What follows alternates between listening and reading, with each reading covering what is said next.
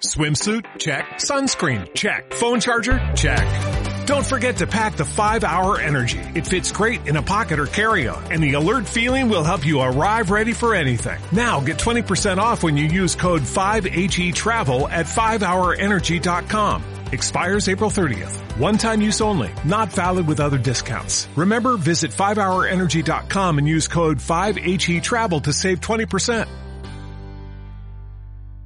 Hola no financieros, vamos con el repaso del mundo cripto y Bitcoin en esta temporada, esta segunda temporada de los FinPix. Vamos a ver qué ha sucedido, qué no ha sucedido, cómo están las cosas y vamos a arrancar con la canción que he utilizado en los fin de post dedicado a los cripto y las digital assets, este temazo venido desde Foro Coches. Antes de contar hasta tres, mi número de cuenta ya está puesto. Escribo 2000 sin pensar, luego cierro los ojos y le doy a comprar. He invertido en Bitcoin, le metí 2000 euros y ya tengo un millón. He invertido en Bitcoin, antes era muy pobre, ahora soy ricachón.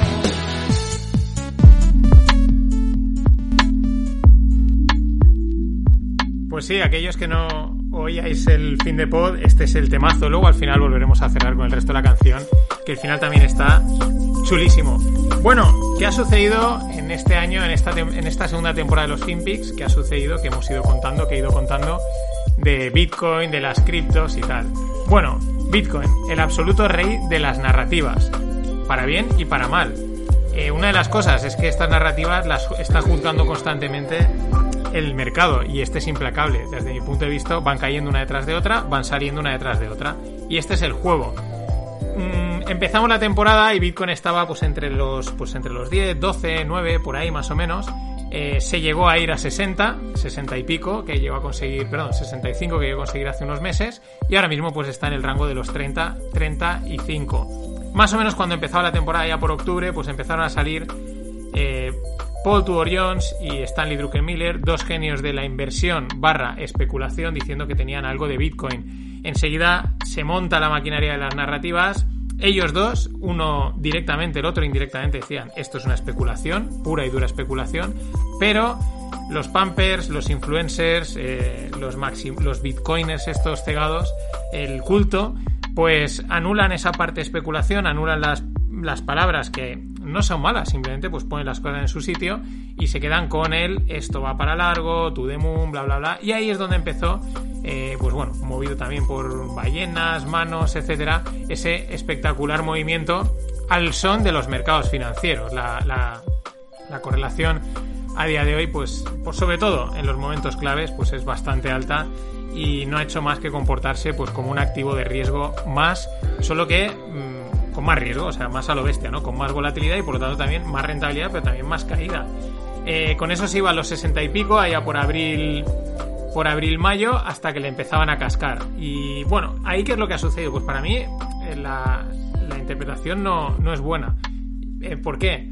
Porque has llegado a valer un- a tener una valoración de un trillón como activo, que si es una nueva clase de activo, tal, toda esta historia, has llegado a tener una valoración de un trillón. La narrativa que se venía contando es que ya veréis como cuando esto vaya subiendo de precio, vaya cogiendo más capitalización, la volatilidad tiene la baja. Pues no, mentira. En apenas dos, tres semanas, de un viaje de un 50% al borde del abismo de los 30 y ahí está, de momento parado, estancado. Bueno, es un mercado menos líquido, ya lo decía, lo decía Druckenmiller, es un mercado poco líquido, lo cual se, se presta a este tipo de movimientos. Por mucho que digan de, no, es que esto cotiza de una forma diferente, tal, es que es algo distinto. Mira, eh, un mercado es un mercado y las cotizaciones son las cotizaciones, son transacciones, oferta-demanda, dale la vuelta que quiera. Bueno, sigue siendo un, o sigue siendo, después de lo que ha pasado, sobre todo en estos dos últimos meses, un chicharraco a lo bestia y es capaz de todo. Es verdad que pues ahora lo tiene mucha más gente, tampoco lo tiene todo el mundo, pero hay más gente que ha entrado y bueno, todo el mundo entra entrando, entra esperando el to the moon y muchas veces pues el mercado al final este tipo de cosas eh, no las suele pagar. Pero bueno, aquí todo es posible. En realidad, ¿qué ha pasado? ¿Qué es, ¿Cuáles son las narrativas, las ideas, las tesis de esta corrección? Bueno, uno, China empezó a meterle mano a los mineros, sobre todo a las grandes mineras, con lo cual tuvieron que empezar a cerrar eh, sus granjas. Enseguida salió la narrativa, esto es bueno porque se descentraliza Bitcoin, es decir, eh, confirmaban que Bitcoin estaba muy centralizado en China, se hablan de cifras en torno a un 60, 60 y pico por cien de los mineros estaban allí y entonces era, ah, esto es bueno porque ahora eh, se va a descentralizar. Bueno, eh, con esos cierres ha caído el hash rate y esa es una de las consecuencias o uno de los efectos de, esta caída de precio. Pero yo no diría que sea la única. No dejemos, no nos olvidemos que esto es un mercado y aquí está cotizando y aquí hay especulación, aquí hay juego y es un juego de suma cero. Tú pierdes y yo gano, que es lo que le ha pasado a mucha gente atrapada entre los 40 y los 65, porque esto se iba a los 120, que podía haberse ido, claro, y puede volverse a ir a 120 o a 300 o a cero ¿Por qué? Porque, la porque, porque es así, porque Bitcoin cotiza de esta manera, es un 50% eh, las probabilidades de que pase cualquier cosa inesperada, de que salga cualquier personaje. Eh, la volatilidad no ha caído y eso no es bueno para un activo que pretende ser un activo eh, consolidado. Que probablemente lo sea, bien, pero ya veremos, porque mucha gente yo creo que ha invertido, porque se ha vendido la narrativa, esto es un valor refugio, es el nuevo oro, lo cual también se va, ya cada vez se oye menos esto es el nuevo oro. ¿Por qué? Porque los mercados han hablado y cuando ha salido la inflación uno sube, el otro baja, se han comportado de forma muy distinta y en los momentos puntuales, ya digo, el Bitcoin se ha parecido más al Nasdaq o al SP500 que al oro. Pero bueno, aún se sigue oyendo, ¿no? Se sigue oyendo ahí de lejos esa, esa, esa gran narrativa, pero ya más tibia, más tibiamente. Entonces, eh, eso es el...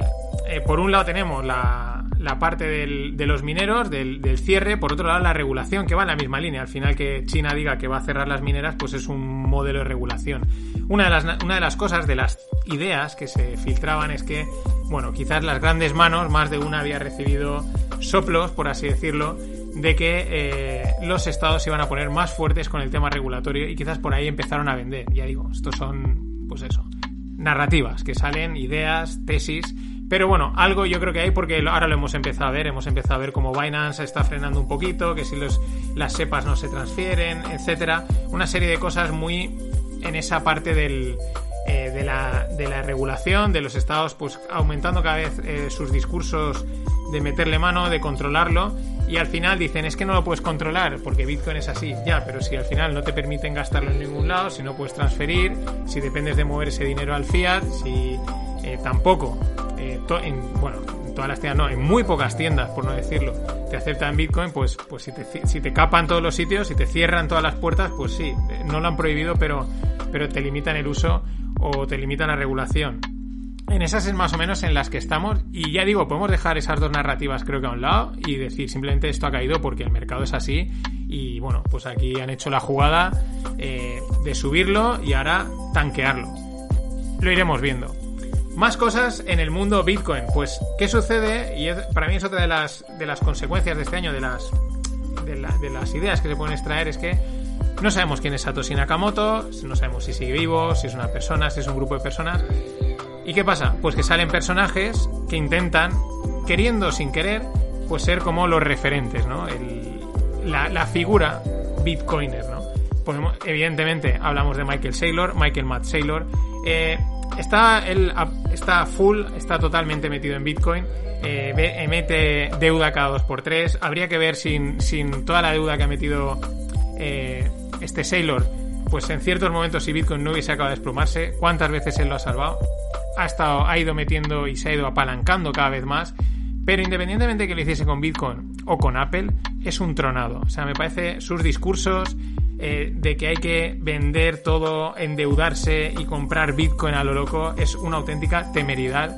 Y esta gente, esta y otros tantos, hacen de todo menos enseñar cultura financiera, lo cual en teoría es una de las cosas que tiene que traer también el, mundo cripto, ¿no? Abrir la mente financiera de la gente, pero no.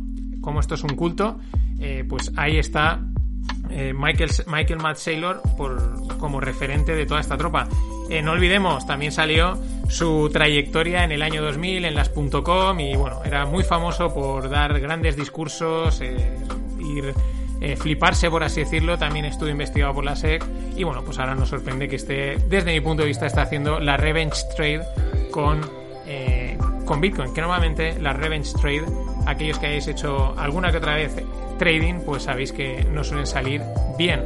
Pero bueno, ¿cuál es el otro gran... Bueno, hay otro nombrecillo por ahí, Cathy Wood, Crazy Cathy, que también ahí está metiendo, no tanto, no apareció tanto, ha dado algún discurso pues como que Bitcoin son los nuevos bonos, pues bien, venga, para ti lo que tú digas crazy, pero bueno, está también en el jueguecito, eh, mm, bueno, porque le interesa eh, también el rollo FOMO, que es el que llevan sus ETFs.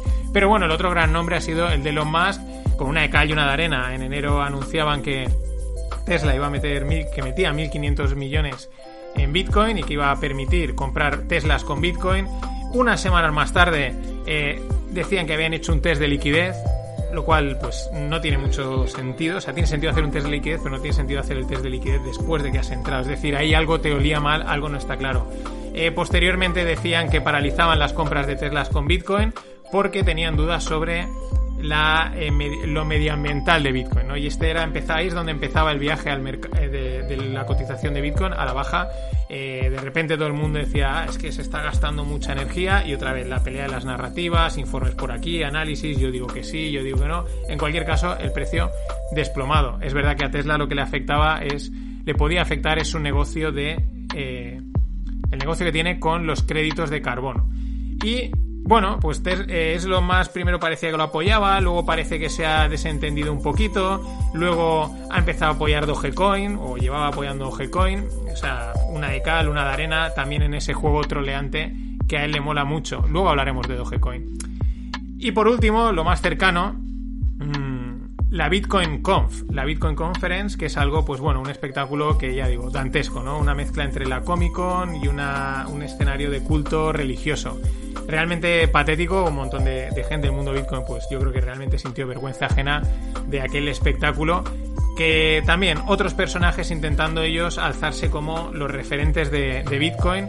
Y bueno, salió también, estaba evidentemente todo esto está montado, pues la, la noticia de que El Salvador eh, legalizaba Bitcoin como moneda, bueno, con un juego ahí entre un fondo con 150 millones que son automáticamente convertibles en Bitcoin. Eh, también se habla de que, bueno, se puede aprovechar para que sea una salida de pasta, que en realidad en los mercados cripto, pues en las grandes volúmenes de pasta, moverlos de cripto a fiat no es fácil y esto puede ser una salida. En fin, lo de siempre. Dime si diretes eh, que el tiempo pondrá cada uno en su sitio y bueno, al final lo del Salvador pues ha dado para otra horda de, bueno, de, contenido, ¿no? De podcast, newsletters, eh, bla, bla, bla, contando historias. Veremos a ver al final esto que acaba, hay que ver las cosas con tiempo y con calma. Y y poco más podríamos decir, bueno, sí, el Taproot, que ha sido una actualización de Bitcoin, esto es una de las cosas que yo siempre digo, es una tecnología, pero llevamos 13 años con esta tecnología, eh, sigo yendo, Lightning lo va a pegar, ahora sí, lo llevo yendo desde 2018, estamos en 2021, esperar, ya veréis Lightning, sí, sí, esta es la que toca, y dices, vale, bueno, vamos a ver, y a lo tonto va pasando 2021, y lo mismo con otra serie de cosas de estas tecnologías, no solo de Bitcoin, ¿eh? las otras también tienen sus problemas de, de escalabilidad, y al final estamos en esto que apunta al mundo financiero, pues el mundo financiero, si lo analizamos así sencillamente, son miles de millones de transacciones eh, instantáneas. Entonces, eso, eh, cualquier sistema que quiera aspirar a renovar, a ser una alternativa al sistema actual financiero, pues lo primero que tiene que conseguir es que se hagan muchísimas transacciones de una forma segura y barata. Cosa que hasta ahora unos consiguen con seguridad, otros lo consiguen eh, o sea, a poco precio, pero menos seguridad, otros con más seguridad, precio más alto. Por resumir, pues voy a resumir con este con, con, este super crack, ¿no? Que la verdad apunta muy bien un poco al final la sustancia, ¿no? Ha habido más, más ruido que nueces, yo diría, en Bitcoin, más, menos adopción de la que venden. Ah, tropecientas empresas está teniendo Bitcoin. Bueno, ves la lista y son 15, 20 empresas que han comprado, eh, han metido en tesorería, la mayoría, principalmente todo Michael Saylor. Lo mismo con los institucionales. los institucionales están entrando todos. Bueno, Ruffer entró, metió 600 kilos, ahora se ha salido con 1600, se ha sacado 1000 kilos limpios y bueno, veremos si vuelve a entrar o no. Al final, estas jugadas de mercado uno sabe que vienen una vez, pero igual dos no. Yo sé que a muchos os mola el tema de las criptomonedas, que estáis ahí a tope con las cripto, Elon Musk, no sé qué, pero últimamente hay una plaga espectacular desde hace meses pero ya hoy en día diría que prácticamente a todo el mundo que sigo en Instagram o Twitter, la mayoría sube el ETHC, el VPS, el RSV y ponen un tweet con dos emojis de un cohete y volando. ¡Uh! ¡Volando! Daniel, ¿volando a dónde? ¿Volando a dónde, Daniel? Tienes 18 años, has invertido en Bitcoin los 35 euros del cumpleaños y los 40 de la comunión. ¿Volando a dónde, Daniel? Vete a estudiar, ¿verdad? Vete a estudiar que, que me estás tocando ya la po... Este es el gran Ibai. La verdad es que probablemente diría que es el mejor resumen eh, dejando a un lado pues toda la parte de desarrollo, de tecnología, etcétera, pero bueno, es que eso aún está ahí, ¿no? Y mejor resumen al final ha sido mercado. El precio ha marcado todas las noticias y todas las narrativas. Me quedo por cerrar la parte de Bitcoin con lo que decían los genios, los chistosos, los magnates de JP Morgan. Les parece que sí, y lo está muy bien, mola mucho, pero es una solución buscando el problema. Y vamos con Ethereum. Go our cathedral, we must coordinate. But we ain't no cathedral, no one subordinate. Every team and every project we can get far. Subvergic biologic, we work like a bazaar, yeah. este que será Vitalik Buterin, el creador de Ethereum, que es capaz de eso, de rapear y haciendo el ridículo o cualquier otra cosa y crear Ethereum que, bueno, pues es un, tiene una potencia enorme con sus problemas de escalabilidad y de, y de actualizaciones, porque en teoría ya deberíamos de estar con el proof of stake, es decir, bueno, es un, un algoritmo de consenso eh, mm, a priori más rápido, eh, medioambientalmente mejor que, que, proof, que Proof of Work, según se dice, debería estar ya implementado el EIP 1559, pero ya digo, no es una no es, una, no es un sistema fácil, no es un sistema sencillo, eh, tiene bastantes complicaciones y ahí estamos, pues mm, esperando. También para ver el impacto que tiene. Al final, ¿hacia dónde pretende moverse Ethereum? Pues bueno, eh, para primero competir en la, en la, narrativa de la escasez, eh, reducir la emisión de Ethereum. Dos, mm, perdón, quemando, quemando Ethereum, aumentar la escalabilidad y por otro lado reducir las las fees, las comisiones, que ha habido momentos este año que han ido, han estado totalmente disparadas, ¿no? Pero nada, habrá que esperar. Aquí por lo menos tenemos un referente que se llama Vitalik y eso también yo creo que es por un lado, aunque sea descentralización, por otro lado es bueno, porque, bueno, marca la pauta, ¿no? Y es un poco ideólogo y dice, oye, esto tiene que ir por aquí o por este lado. Al mismo tiempo de Ethereum, pues está y de los proyectos y todas las historias que se van creando en Ethereum, están los rivales, han salido varios, pues bueno, se habla de ADA, que sí sí, que sí no, se habla de, de Solana, si no me equivoco. Ahora tengo dudas de si también es con Ethereum o no, porque al final te lías con todas. Eh, protocolos de escalabilidad sobre Ethereum, como puede ser Polygon Matic, que últimamente ha sonado muchísimo. Polkadot por ahí. Bueno, el jaleo, el salvaje de este que es el mundo cripto y concretamente el mundo, eh, bueno, de Ethereum o proyectos similares que intentan competir con él.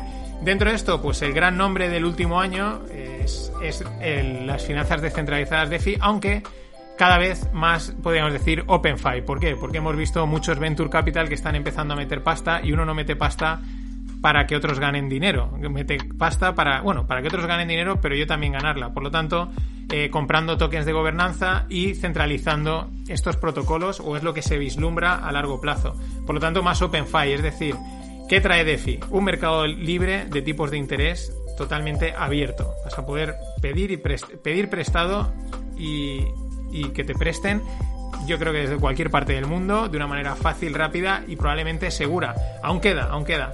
Pero esa es la gran amenaza del mundo fiat tradicional, al mismo tiempo que las stablecoins, ¿no? Porque, ¿Por qué? Porque la stablecoin es fácil de entender. Un dólar, una stablecoin. Un euro, una stablecoin. Y eso es fácil. Eso es una de las, quizás, eh, retos porque hay que, es una cuestión más allá de la tecnología, de la mente, de la cabeza de la gente y las cosas tienen que ser fáciles de entender, que muchas veces es el problema que hay en el mundo cripto, ¿no? que es bastante complejo y no es muy intuitivo y no es nada fácil. Pero bueno, en el mundo DeFi, pues igual que en Ethereum, proyectos, proyectos por aquí, por allá, petadas, también ha habido hackeos y mil historias. Y bueno, pues es un auténtico jaleo yo por eso voy comentando aquellos que veo que se van consolidando. Uno de repente se habla mucho de este, de repente se deja hablar. Ese tipo de cosas. Es, lo, es lógico, es normal, está produciendo colisiones, digamos, se están creando un ecosistema que veremos cómo acaba cuajando y dónde, ¿no? Con qué tecnología dentro de las, digamos, tecnologías descentralizadas, con qué protocolo y de qué forma. Yo tengo claro que DeFi o OpenFi, el concepto va a funcionar, vamos a tokenizar mil cosas, vamos a tener vamos a poder hacer líquidos muchos activos que hoy en día no tenemos, va a facilitar los comercios, las transacciones, eh, bueno, va a hacer que muchas operaciones financieras que hasta ahora no se podían hacer a nivel retail, a nivel de pequeños de particulares, que solo podían hacer los bancos porque son costosas, porque son complicadas, pues la tecnología las va a facilitar y las va a poner a las manos de cualquier persona. Eh, las harás tú o las hará alguien por ti, pero eso va a, hacer, va a abrir un mundo financiero, va a hacer que el mundo sea más financiero todavía de lo que ya es, le guste a quien le guste.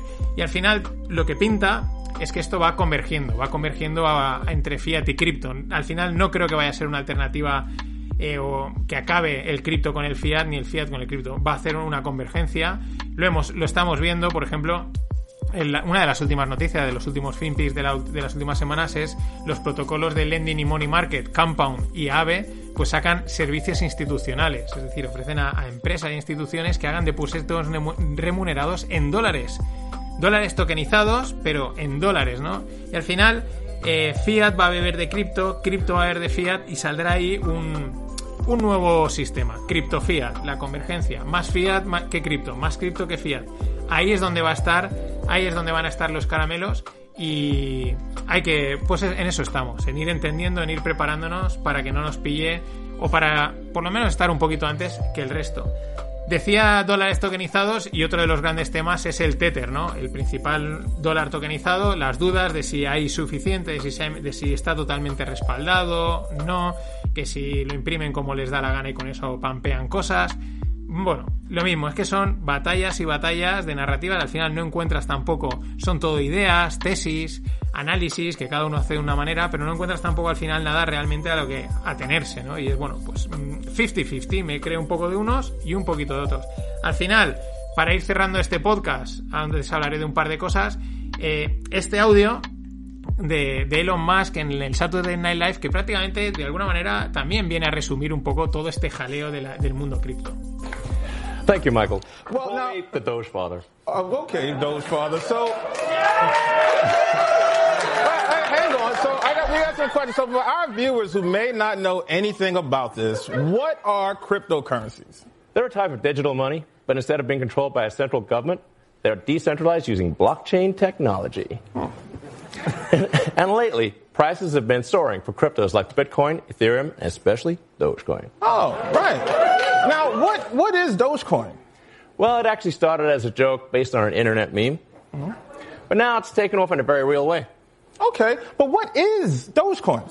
Well, it was created in 2013 and has a circulating supply of 117 billion coins, of which 113 billion have already been mined. Right, cool. So, what is Dogecoin? Yeah, like I said, it's a digital currency. Like, okay, for instance, this is a dollar, right? It's real. So, sorta. Yeah, sorta okay. real. Yeah. So, what is Dogecoin?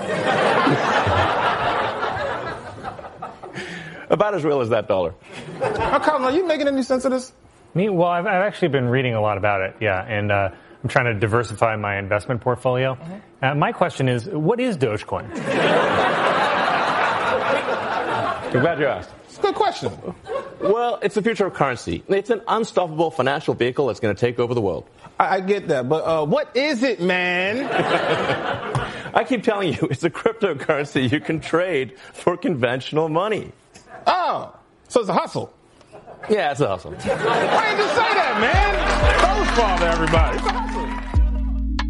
La verdad es que estoy reescuchando este audio y, y tiene cositas muy interesantes, ¿no? Eh, sobre todo a la hora de- también de resumen. Podría haber hecho el resumen solo con estos audios de, de, bueno, de esas dudas de, oye, ¿qué es una criptomoneda? Pues es una criptomoneda. ¿Pero qué es Dogecoin? Pues es una criptomoneda. ¿Y qué es? Pues es que sirve para pagar. Pero entonces, esas dudas que le surge también a la gente a pie de calle. Y bueno, ha mencionado una de las grandes eh, estrellas de este año. En general, los memes. Lo hablaba la- en el, ayer en el, en el FinPix resumen del año. Los memes, las meme stocks y también las meme coins. Dogecoin, Shiba Coin y las otras que han salido.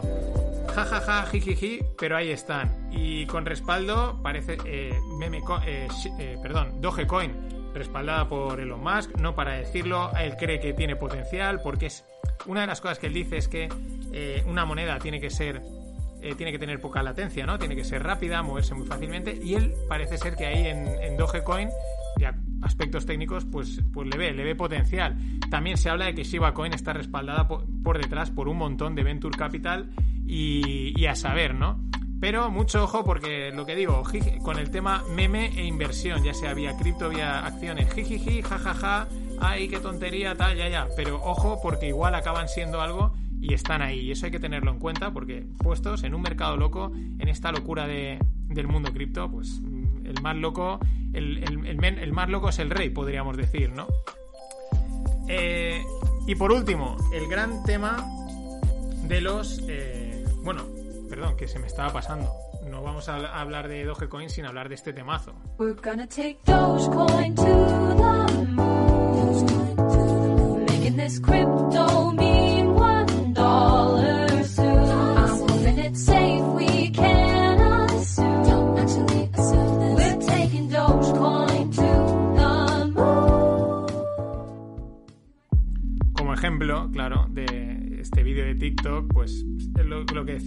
tontería, pero al final lo ve mucha gente, se ha gamificado, es muy fácil acceder a, estas plataformas de inversión y, ah, pues le compro, pim, pam, y al final mucha gente comprando, mucha gente, también grandes manos entrando, y te tiran la, moneda, te pasa de valer 5 céntimos a rozar el dólar.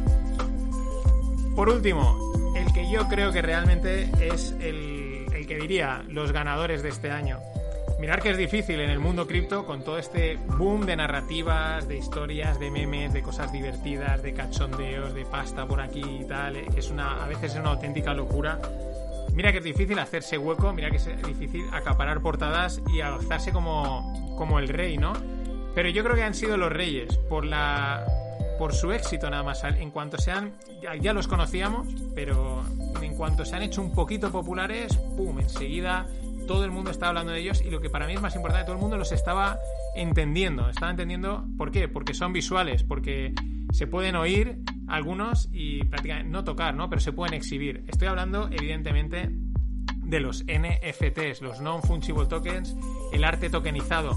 Era una de las aplicaciones de- del mundo blockchain y este año lo han petado y lo están petando.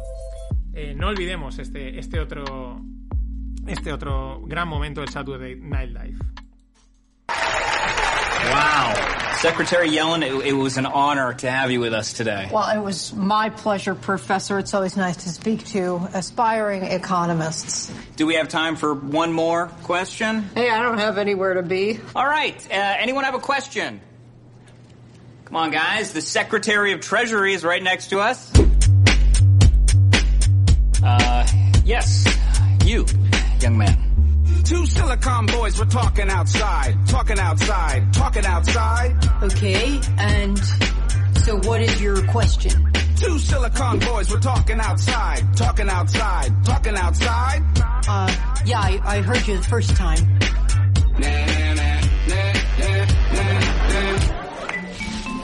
Now what the hell's an NFT?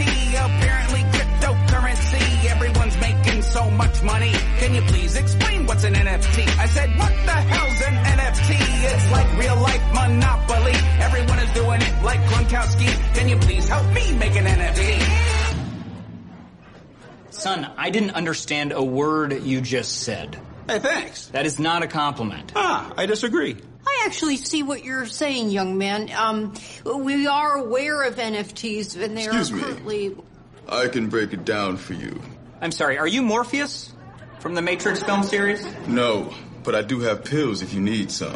Anyway, the thing about NFTs is Non-punchable. It's a rhyme for eating lunchable. I picture Colin Joseph's face. Very punchable. Digital images, Digimon doing scrimmages. Or I pick up a note with the Nintendo. A dictionary with the picket fat Jerry. I made it last night and now I got $3,000. And now I can buy me a gift for Peter Griffin crossing up all-star ballers who are taller. What the hell an NFT is? Eh, este gran momento, lo mismo, siempre las preguntas, ¿no? ¿Y esto qué es? No sé, pero mira, vale pasta, ¿no? La verdad es que ha sido espectacular, lo rápido que todo el mundo enseguida preguntándote, eh, salieron artículos en mil sitios y esto es una cosa que para mí refleja algo clave.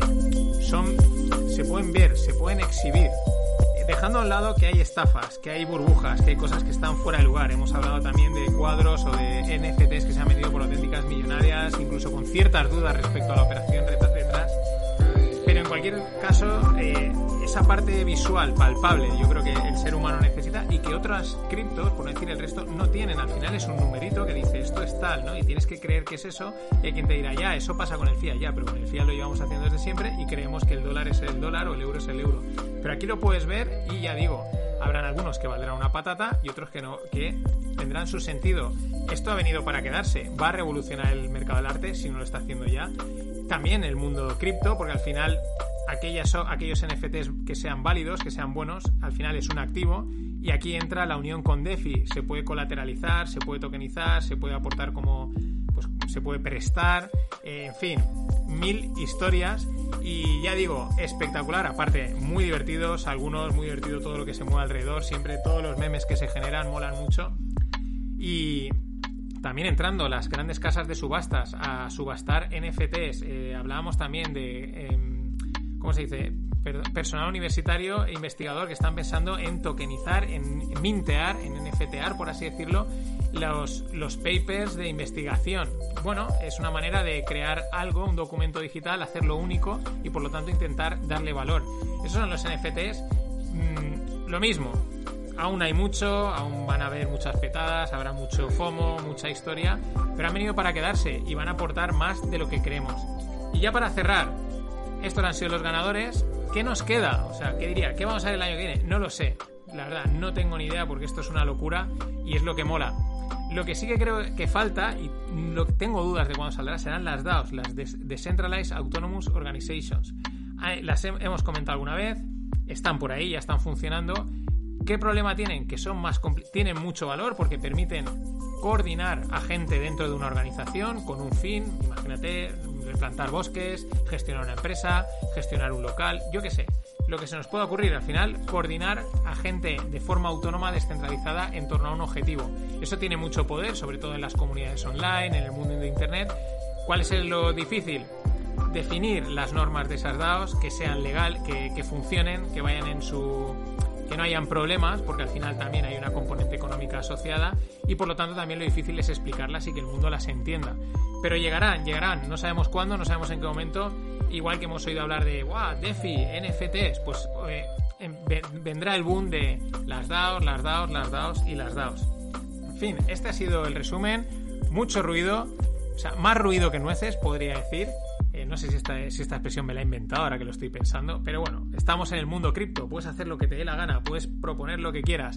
Mm, Bitcoin más precio que cualquier otra cosa, lo cual no quiere decir que no se estén haciendo cosas, pero creo que más precio, el precio es lo que ha marcado todo y es lo que marca ahora, como la cosa está calmada, nadie tuitea, se habla muy poco, eh, cuando el mercado cae entonces un Bitcoin es un Bitcoin, eh, estamos en un super ciclo alcista y todas estas cosas, muy woke todo.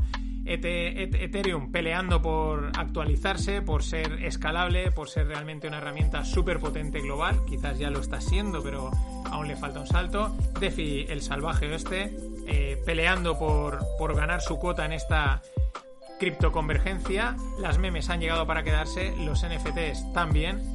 Y las DAOs tarde o pronto sonarán. Y otras cosas que puedan aparecer y que ahora mismo no somos ni capaces de ver. En fin, esta es la situación. Podría estar hablando mil horas, narrativas y historias, hay que contar muchas del mundo cripto.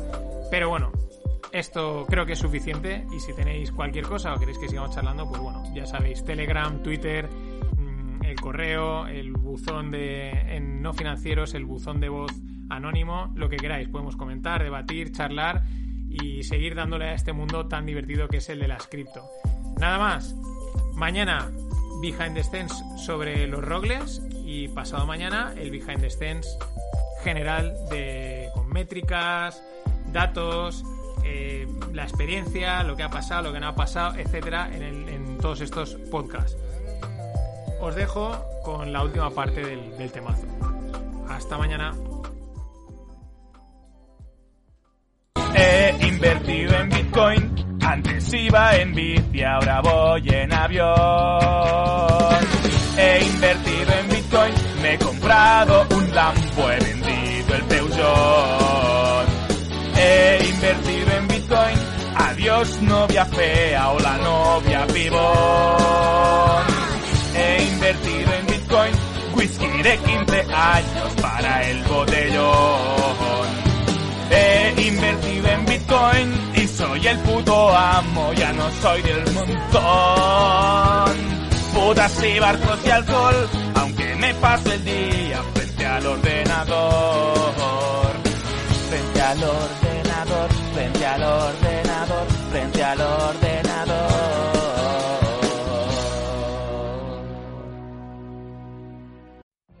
What if you could have a career where the opportunities are as vast as our nation, where it's not about mission statements, but a shared mission? At U.S. Customs and Border Protection, we go beyond to protect more than borders, from ship to shore, air to ground, cities to local communities. CBP agents and officers are keeping people safe. Join U.S. Customs and Border Protection and go beyond for something far greater than yourself. Learn more at cbp.gov/careers.